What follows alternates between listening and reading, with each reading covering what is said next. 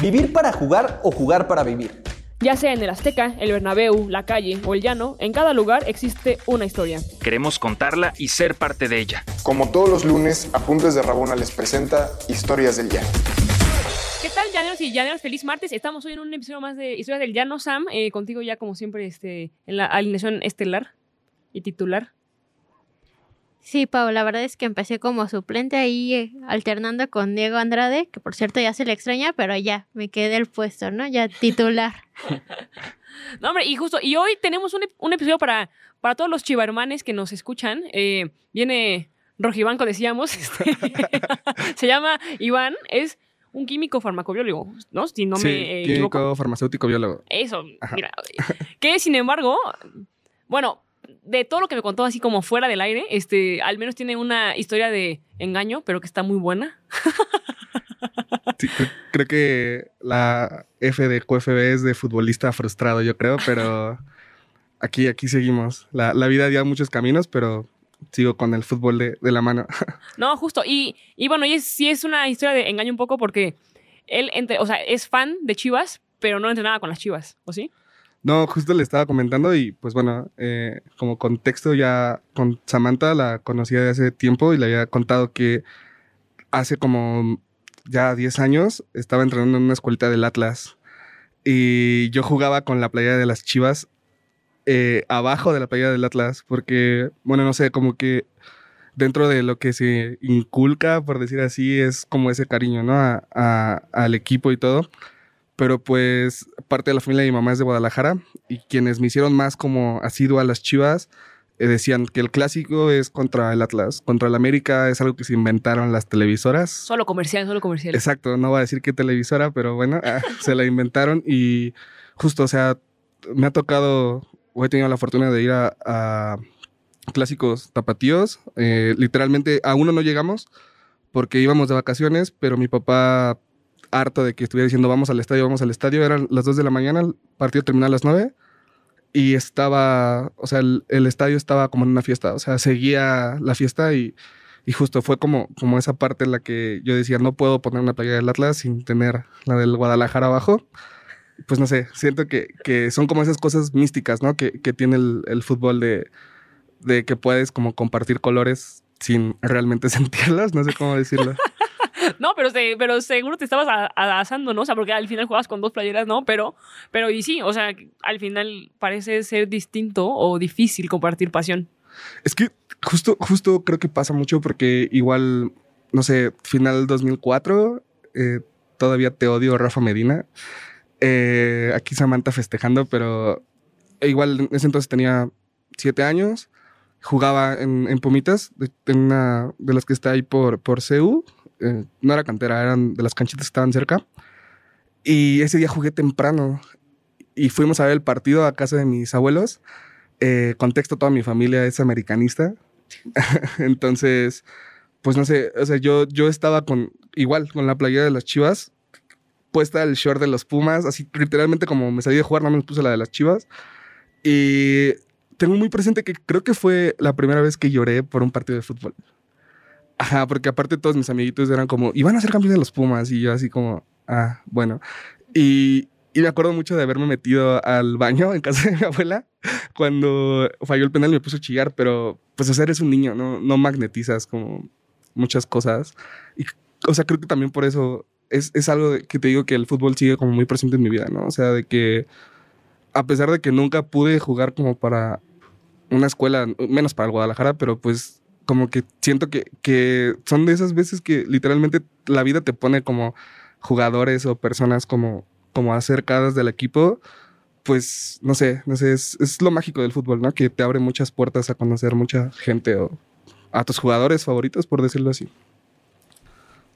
Iván, igual les comentabas que jugaste en tercera división y, o sea, eh, casualidad o no, o destino, como lo quieran ver los raboneros, raboneras, eh, tuviste la fortuna de conocer a varios de tus ídolos en un lugar en el que no fue muy agradable, pero por ahí ha- ha- has estado presente en, en conocer a algunos futbolistas e incluso a rayadas, ¿no? Hace poquito en el hospital también te encontraste al camión.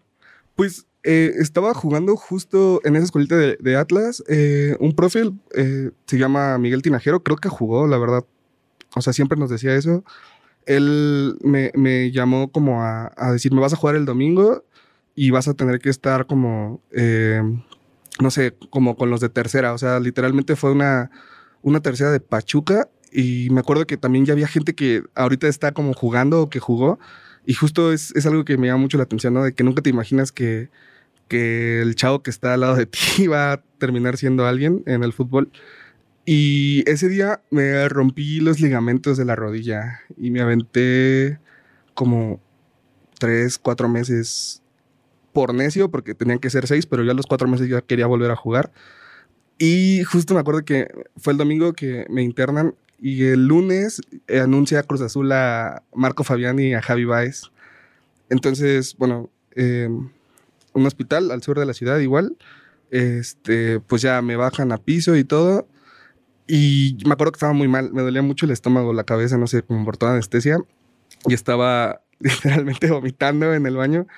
Y alguien me dice como, ¿estás bien? Y quien volteó a ver que me dijo que estaba bien era Javi Baez. O sea, fue como, wow. Y, o sea, en ese momento, pues ni siquiera sentí como algo. Simplemente fue como de que qué me había pasado y ya le comenté y todo. Y aparte de eso, no termina como la sorpresa porque salgo y ahí en la sala de espera estaba el papá de Marco Fabián. Creo que también se llama. No me acuerdo cómo se llama el señor, pero. La verdad no tengo idea, pero le podemos de- decir Marco Fabián, papá. Es, es igualito, o sea, no hay, no hay este, no hay duda de que sea su hijo. Y estaba Marco Fabián, pero pues te digo que fue la etapa en la que Fabián venía de hacerle los dos goles al Barcelona y tuvo ahí una bronca con un entrenador que fue cuando se va a Cruz Azul y Claro. los conocí. De hecho, tengo la, la foto de cuando los conocí, pero así como ustedes mencionan estas historias del llano, eh, la que nunca se me va a olvidar fue conocer a mi ídolo, a Omar Bravo. Ah, o- ok. O sea, tengo la, la fortuna, por decir así, de que mi mamá esté como en el área de, de donde diagnostican a los jugadores y todo eso. Y literalmente me acuerdo que un día me dijo como, ven rápido y, Qué lindo y tu mamá. tranquilo. Sí. Ajá. Y yo le dije como, ¿qué? Pero me dijo, no te pongas la playera de las chivas porque no va a jugar en chivas. O sea, no me quiso decir quién era Ok. fue como, como un- una sorpresa. Yo me acuerdo que iba para la secundaria ese día. O sea, iba a la secundaria en la tarde Todo chavalito, como de, como de 13, 15 años. Tenía 13 años. Ajá. y, y me acuerdo que justo iba a la secundaria y pues ya yo así como que me traía ropa normal para después cambiarme e irme. Y me acuerdo que justo me dijo así como, espérate y tranquilo y no sé qué. O sea, como que ella, creo que pues sabía, ¿no? Porque todas las playeras, todo era Amor Bravo o el bofo. Y fue como, ok. Y ya, o sea, me puse una sudadera, pero abajo sí traía la playera. Y me dijo así como, bueno, ahí viene, ahí viene. No, no te pongas triste si te dice que no. Este, entiende que igual viene de hacer una prueba de esfuerzo, está cansado y esto y lo otro. Y es como, pero ¿quién es, no? Ajá. No, pues ya cuando lo vi, me quedé así como en shock. O sea, dije, Wow. no puedo, o sea, es, es mi, mi todo, ¿no? O sea, aparte campeón con Chivas 2006, Claro. eh, no sé, como que fue como si me enseñaran algo que nunca había visto en mis ojos. Y justo, o sea, mi mamá me toma la foto y le dije, oye, ¿te molesta si me pongo o si me puedes, este, ¿cómo se llama? Ver con la de las chivas. Y me dijo, no, no, no, de hecho yo también soy chiva, pero pues hay que Pues la chambear, chamba, ¿no? claro. Ajá. Y pues ya tengo la foto ahí súper nervioso con, con él y todo. Y fue como un momento que nunca se me va a, a olvidar. O sea, no sé, te digo que he tenido la fortuna de estar cerca de... De ellos. Ajá, al sheriff igual le contaba Sam que fui a ver a Maradona cuando vino a, a, a Dorados. Este, Claro. se quedaron en el Royal, creo. Ajá. Y estaba Rafa Márquez Lugo y el sheriff. Y Márquez Lugo para mí fue quien se cargó el equipo al hombro cuando el Guadalajara estaba Muy mal. Sí, sí. muy mal. o sea, total. literalmente se hablaba de descensos y todo eso. Y, y fue como, o sea, literalmente yo le agradecí. No sé por qué mis palabras fueron como, ah, gracias y esto y lo otro. Y muy amable, o sea, es una persona que neta, son pocos los futbolistas que siento que tienen mucha eh, este don de la palabra, ¿no? O sea, y él es alguien que muy cauto, muy tranquilo, Ok. o sea, muy buena onda. E igual fue mi foto y me firmaron una playera y después me volteo y va saliendo el sheriff Kirarte. y fue como, ¿qué? Wow. Ajá. Y no, pues el señor igual un personajazo y lo mismo, o sea, yo le dije como mi abuelo me hablaba de usted y todo y, y pues saber que se la rompió por este equipo es es algo que nadie, ¿no? Total. Ajá. ¿Y crees que, digo, quizá vol- volviendo un poco al presente, o sea, que quizá el Chivas de hoy medio que ilusiona, o sea, como el Chivas, o sea, porque justo igual fuera del aire platicábamos y re- realmente ya hay como pocos ídolos Chivas, ¿no? O sea, como contemporáneos, ¿no? ¿Crees que ahorita quizá pueda volver un poco de esa magia? Pues hasta hoy, 2 de marzo, puedo decir que, que Paunovic sí me cerró la boca. O sea, en pretemporada lo veía y fue como esa ilusión de decir, ácale, le metieron cuatro al Santos, ¿no? Y, fue como, wow. Yo digo que la ilusión siempre está. O sea, cualquier equipo que vaya viéndose bien está, ¿no? Entonces, no creo que haya un ídolo ahorita. Creo que hay muchos que se están encaminando a. Es como hasta prematuro decirlo, ¿no? Pero para mí, lo que ha demostrado el Pocho, no he visto que lo haga un jugador en años. Mucho se habla de Briseño y todo, pero siento que es más mm, marketinero que nada. O sea, y lo digo con el respeto que merece, ¿no? Pero es la cuestión en la que siento que es un jugador que lo siente y lo demuestra en el campo. Y creo que el último ídolo que de hecho igual lo pongo entre comillas fue Pizarro. Creo que fue la, la última persona que realmente demostró que quería el equipo, que se la partía y pues creo que ese campeonato nunca se me va a olvidar, igual del 2017. Claro. Y justo también, esa es otra de las cosas que me pasaron, ¿no? Como la vuelta a la tortilla de 2004. Fue un día antes de mi cumpleaños. Fue el 28 de mayo del 2017 esa final. Yo cumplí el 29. Toda mi familia que le va a las chivas, mis regalo. primos y todos estaban. Y me acuerdo que, que marca al final Santander, que por cierto no era penal. Y, y, y fue como lágrimas, o sea, ponerme a chillar y abrazar a mi tío, a mis primos, y es como el mejor regalo de cumpleaños que pude haber tenido. Total, total. y además, este... Ah, ya No está llorando aquí, van con No, nosotros. no, no, fue, Ah, fue- que fue una camada impresionante, o sea, ganar, ganar Copa, ganar Conca Champions, o sea, no sé, fue, fue muy, muy bonito.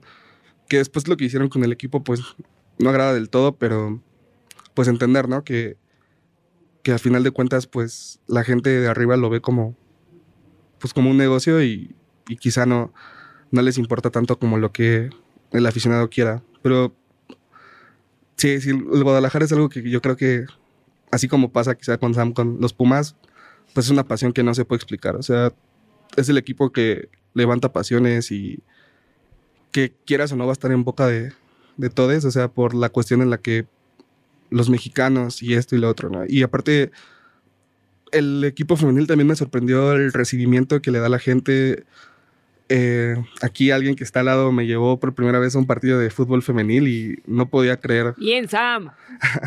no podía creer cómo, cómo igual niñas, o sea, le, le comentaba ese día, siempre me quedo con la imagen de una niña que estaba grite y grite y licha y, y nombres y todo, y era como, Claro. No, y, y justo digo, ah, ahorita que estabas di- diciendo como de quizá el último ídolo es Pizarro, o sea, quizá yo podría decir que la última ídola en realidad de Chivas quizás sí es Licha, o sea, que ella sí cumple, o sea, con el estereotipo tal cual de ídola de este equipo nacional, ¿sabes? sí, y mucha gente, o sea, yo lo veía en páginas, o sea, no me van a dejar mentir que están más como en esta cuestión, o sea, me metí al Instagram y era como, páguenle lo que le pagan a, a Ormeño, páguenle lo que le están pagando a mil y un jugadores.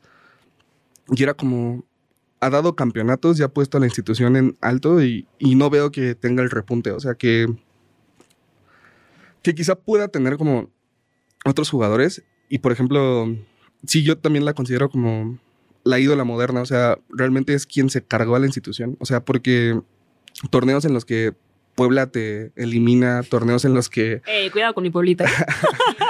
tor- torneos en los que no, no pasas de, de reclasificación. Llega una chica que jugó en el Atlas, aparte. ¿Sí?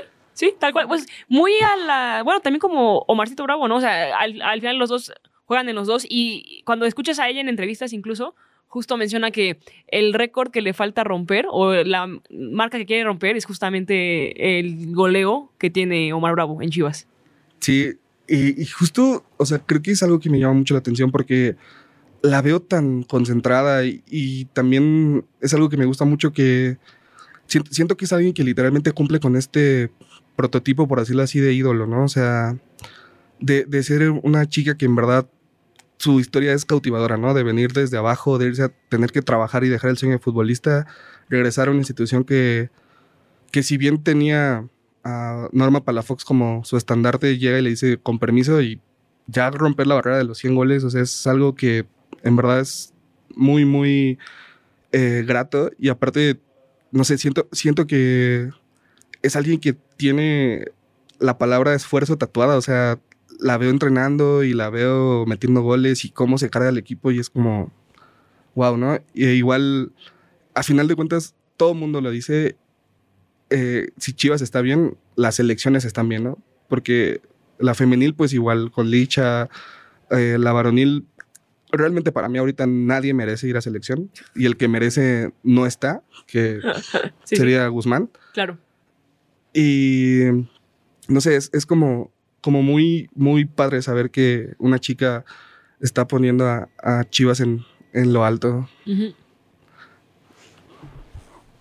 Y lo importante es que esta pasión justamente Chivas, pues te da en pie a que cuando tú eres fan o realmente amas a un club, o sea, es independientemente de la categoría varonil o femenil, porque hasta antes de que se creara la liga y llevara sus años, pues realmente si te identificabas era por default de, de la varonil y justamente ahora la femenil está creando una identidad que si bien va de la mano con, con todo lo que es Chivas y su historia y, y por todo lo del varonil, realmente ellas están abriendo este camino a, digamos, desde el mote de las chingonas, ¿no? O sea, ya es, es darle identidad a un equipo que ya tiene dos campeonatos en liga y que justamente a aficionados como Iván o, o a otros que por ahí nos estarán escuchando y que tuitean mucho en la liga femenil, que van a los estadios, que van a las serenatas, a, a los hoteles de, de concentración, eh, pues son fieles, ¿no? Y además son parte de la historia que está conformando Chivas, ¿no? A lo mejor en, en algunos reflectores se van mucho hacia el varonil, tiene como tres años sin jugar, este, creo que la liguilla, más o menos la última fue contra América, pero la femenil pues ya tiene ahí un campeonato, ¿no? Y Licha creo que también tiene dos campeonatos de, goleo, entonces justamente es como esa parte del club eh, va más allá de, quiénes son y los ídolos se van forjando y mientras identifica las personas con él, ella, ella, pues es lo que continúa la pasión por los clubes. Sí, no, no, y en, y en, y no en defensa, sino como en, en, en, en agrado de Chivas, este, justo creo que de los estadios que siempre era más padre visitar era el Akron, y déjate la cancha que está muy bien puesta, eh, sino que justo en la entrada del túnel es de los pocos que de verdad en las paredes están justamente tanto jugadores de la varonil como de la femenil, o sea, ves, a, ves ahí en la pared a Jaramillo, a Licha, a Blanca, ¿sabes? Justo a, a la par o al lado de, en su momento estaba el conejito, seguro ahorita está el nene Beltrano, o sea, este, que al final sí es una cosa que, o sea, sí es un camino, di- digamos, este, un poquito más equitativo y que sí se ha ido reflejando también, eh, quizá más en la femenil ahora que en la varonil, pero pues bueno, a ver qué pasa. Ciertamente creo que en la femenil, aunque Chivas esté bien o mal, no, no, no inciden tanto en selección, a diferencia de la, de la varonil, pero Totalmente. no sé, o sea, no sé si ahorita que empieza el ciclo de Coca, ¿crees ver gente ahí de Chivas o no? Hay, hay dos que tres que siento que pueden. O sea, me da gusto ver, por ejemplo, a Mozo, que está regresando al nivel. Eh, hizo un partidazo contra Tigres y contra Pumas. Eh, de igual manera, siento que, que Beltrán puede despegar, pero siento que el problema de Beltrán es como la, con, la constancia. O sea, siento que es de esos jugadores que tienen mucho coraje, tienen mucho corazón, pero quizá le falta como como ese céntimo para el peso, ¿no? Como dicen, o sea, para llegar a ser como, como el jugador referente. Guzmán, no sé si sea tema con Coca o algo, pero tiene que estar sí o sí. Y Chiquete, me gusta mucho cómo juega. Siento que, que igual es alguien que siente los colores y que puede, que puede llegar a selección. Igual, nada más como para complementar lo que decían justo de, de la femenil, o sea, yo no, no entro en magnitud total eh, cuando menciona, ¿no? Por ejemplo, el clásico de Tigres Rayadas, cuando rompieron, creo, un récord de asistencia. Y es muy bonito, o sea, ver cómo cada vez más gente, o sea, no sé, creo que, que justo lo decía una chica que acaba de llegar al, al Madrid, una colombiana, no recuerdo el nombre. Ajá. Linda Caicedo. Sí, Lina Caicedo decía, eh, gracias mamá y papá por buscar una escuela para mí cuando era niña, por meterme a jugar, aunque todo era de niños, ¿no? Claro. Y entonces es un padre porque de alguna u otra manera eso abre mucho la, la perspectiva para todos y, y siento que es muy bonito el, el reconocer que muchas eh, personas están como entrando a este mundo y no, no es nada más como hace 40, 50 años de que, ay, sí, eh, me voy a sentar como hombre a ver el fútbol. Y es como, no, o sea, yo puedo como mujer o como me identifique sentarme a ver un partido y disfrutarlo. Y justo siento que, que Chivas, como la gran institución que es, pues está haciendo un buen, un buen papel, ¿no? Al, al permitir que se jueguen en el Akron, al permitir que se hagan ídolas, ¿no? Porque, por ejemplo, Blanca Félix, yo recuerdo haber visto ese penal que para en un campeón de campeones. Y, y No, y también... contra- y en la final contra Charlín. Y en la final, exacto. Y Charlín que venía de ser quien es, ¿no? Ujú. E igual esta chica Celeste, Celeste Ospina, la Espino- portera, es, o sea, es algo impresionante verla y cómo se la rompe y todo. Creo que, creo que hay mucho, mucho futuro. O sea, no nada más es, no es hate ni nada, pero nada más es Tatiana Flores y las otras chicas, ¿no? Es, es todo un equipo que realmente si lo llevan bien, van a, van a lograr muchas cosas. No, qué cool. Y bueno, y quizá ya para cerrar, eh, esta pasión por Chivas o demás es algo que ha trascendido más allá de ti. O sea, a lo que voy, ¿con, con quién más lo compartes? ¿Lo compartes en casa, amigos? Eh, ¿Sigues jugando? ¿No? Pues sigo jugando en la universidad. Tengo un. Es, es un equipo de futsal que igual, de hecho, fue como buscar la, beca deportiva por el, por el fut. Y pues era ir a entrenar y jugábamos contra la Salle, contra la Náhuac. O sea, no sé, como, como que se siente muy bonito saber que el fútbol sigue ahí presente, ¿no? Y aparte, yo lo tomo como una terapia. O sea, los sábados juego en un equipo de llano y, y justo es como no sé, saber que, que mi compañero es un señor de 40 años que chambea toda la semana en un microbús o que está en una obra y se va a desestresar y se va a romper la madre porque le gusta jugar.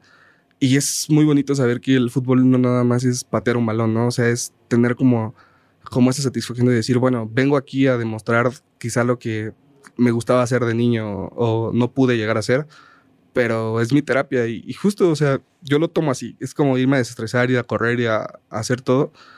Y no sé, te digo que es, es- para mí es una terapia, ¿no? O sea, es, es muy bonito. También eh, lo comparto con, con mis primos más cercanos. eh, es como cada sábado es vente a ver el partido y si se puede, no sé, una chela y nos ponemos al día, o sea, porque entre semana no nos podemos ver y justo es, es algo, ¿no? Es como ese punto de, reunión. Y mejor amigo desde hace 18 años también es súper chiva y es padre, ¿no? De que podamos platicar y... Ah, yo dije, ¿es padre de que tiene hijo? Ah, no, no, no. Todavía no. y sí, sí, es, es muy lindo. De hecho, a Samantha la conocí por el fútbol en, no sé, platicar y, y compartir como la misma pasión, eh, no por las Chivas, por el Madrid, o sea, no sé, cre- creo que, que justo les decía eso, de que quizá no pude llegar a ser quien en verdad moría por ser futbolista, pero pues conocí mucha gente del entorno y me siento feliz con eso y saber que lo puedo seguir haciendo está, está muy padre. Además, saludos a Rodrigo, que también es chiva hermano, pero cañón. Incluso tiene al bofo bautista ba- este, tatuado cuando trae muletas. O sea, realmente los dos eh, Una vez fuimos incluso a un antro y estaba el partido de Atlas Tigres, la, la vuelta. Estábamos viendo cuántos goles le faltaban a Tigres para calificar. Entonces, ajá, exacto. Hay, hay una historia muy buena ahí de que estaba como en la fiesta en su punto y nosotros viendo el partido porque Ajá. dije, no, no, no, el, el amargo vecino no puede ganar otro título y no sé, eh, también con él compartido infinidad de cosas referentes a, a Chivas, o sea, de, de niño celebrar igual campeonatos, o sea, platicar y, luego él está trabajando, yo voy como para mi casa de la escuela y es como, ¿cómo va el partido? Y justo nos acaba de pasar, no me acuerdo qué jornada jugaron contra Cholos. Este, nos encontramos, o sea, saliendo del Metrobús fue como, ah, ¿qué onda? Tomamos el mismo bus para ir a nuestros rumbos y estábamos viendo el partido en el celular. Fue el penal del Pocho y fue como, lo va a fallar, lo va a meter. y fue como cosas tan, tan que pueden ser tan sencillas como encontrarte un amigo y celebrar un gol, pues te hacen un día, ¿no? Y justo, justo fue como esa cuestión en la que yo agradezco al, al fútbol por, por existir y es una pasión que en verdad creo que, que no, no se expresa. O sea, no bastarían mil podcasts para expresar lo que es el fútbol y, y es, muy, es muy bonito el saber que, que mucha gente como ustedes pues dan como esta chance de, de hablar a gente que estuvo quizá no cerca, pero que siempre ha estado como amañado, ¿no? Al, al foot. Y no sé, solo, solo quiera decir que, que me gustaría mucho que las chivas en verdad mejoren, al igual que todos los, los equipos de la liga, ¿no? Porque al final de cuentas se habla mucho de que fue impuesto el técnico y mil y un cosas, pero pues, al final de cuentas quien juegan son los jugadores y esperemos que sea, sea algo bueno para, para el equipo nacional. No, total. Digo, al final, eh, el fútbol es este lugar donde hay historias de todos. O sea, realmente no solamente de la gente que está en cancha, por eso nos encanta platicar con, con, contigo, y, y- Iván. Y me gustaría que guardaran este podcast para cuando, si de, por- si de pura casualidad queda Chivas campeón, se, va a ser como el, el semillero de la futura historia del llano, del pocho.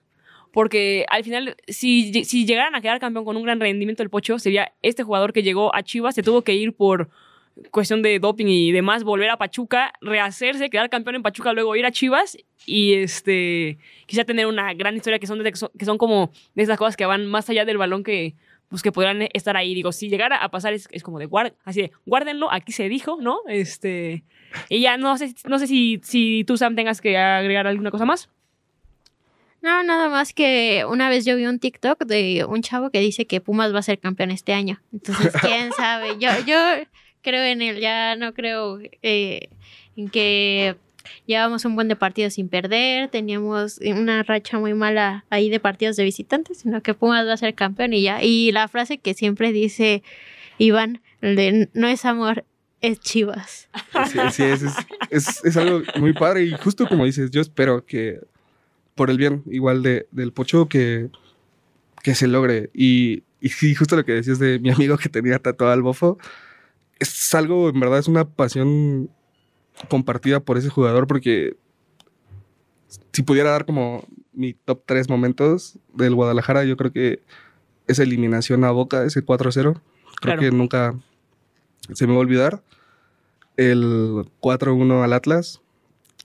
O sea, si pudiera ser un símil, yo creo que sería lo que pasó con, con eh, River a, a Boca. O sea, Claro. aparte, no sé, me, me sorprendió mucho como literalmente ver esa ira, ¿no? Que para nada lo, lo estoy premiando, pero la ira de los aficionados meterse fue como, ¿qué tan grande está este baile que Claro. tengan que meterse a pararlo, ¿no? Y el último momento yo creo que cuando, cuando fue la el torneo bicentenario, el 2010, Ajá. eh, fueron ocho partidos invictos. Ok. Hay un partido contra Tecos que ganan 4-3. O sea, me acuerdo que yo ese día estaba llorando literal porque me habían dicho así como, acompaña a tu mamá al súper. Y yo estaba viendo el partido y fue como de, por favor, o sea, no, no, no. Terminamos yendo al súper y, el- o sea, la pusieron el partido en una pantalla y mi mamá haciendo las compras y yo así como viendo el partido. Cre- creo que te digo que son cosas que, que no sé, no, no me explico hasta ahorita cómo me movieron tanto. Claro. No, pues pasa total. O sea, yo que justo, mira, yo no era chiva y me tocó quizás hasta verlo también un poco en la tele, pero incluso la vuelta que también le da Chivas a Tigres cuando quedan campeonas, también es de... Son, son, son de los momentos que enmarcas y que pues justo con eso te quedas, ¿no? Eh, yo creo que ya para... Digo, yo sé que nos podemos, que nos podemos e- echar aquí la vida y las horas, platique y platique, pero eh, los dejamos a- a aquí y reiterarles que justo si quieren contarnos sus historias, que no duden en contactarnos ya sea redes o, o por correo, porque Historias del Llano es justamente este programa que busca tener las historias de la gente, ¿no? Entonces, este, síganos y como cada martes estaremos eh, la- igual la siguiente semana y un abrazo a todos. Nos vemos. Muchas, muchas gracias Iván y Sam. No, muchas gracias a ustedes por el espacio, en verdad, qué bonito proyecto y pues nada, recuerden que no es amor, es chivas. Hasta luego, raboneros. Bye. ¿Quieres más historias? Síguenos en todas nuestras redes sociales como Apuntes de Rabona para ver el mundo desde el fútbol.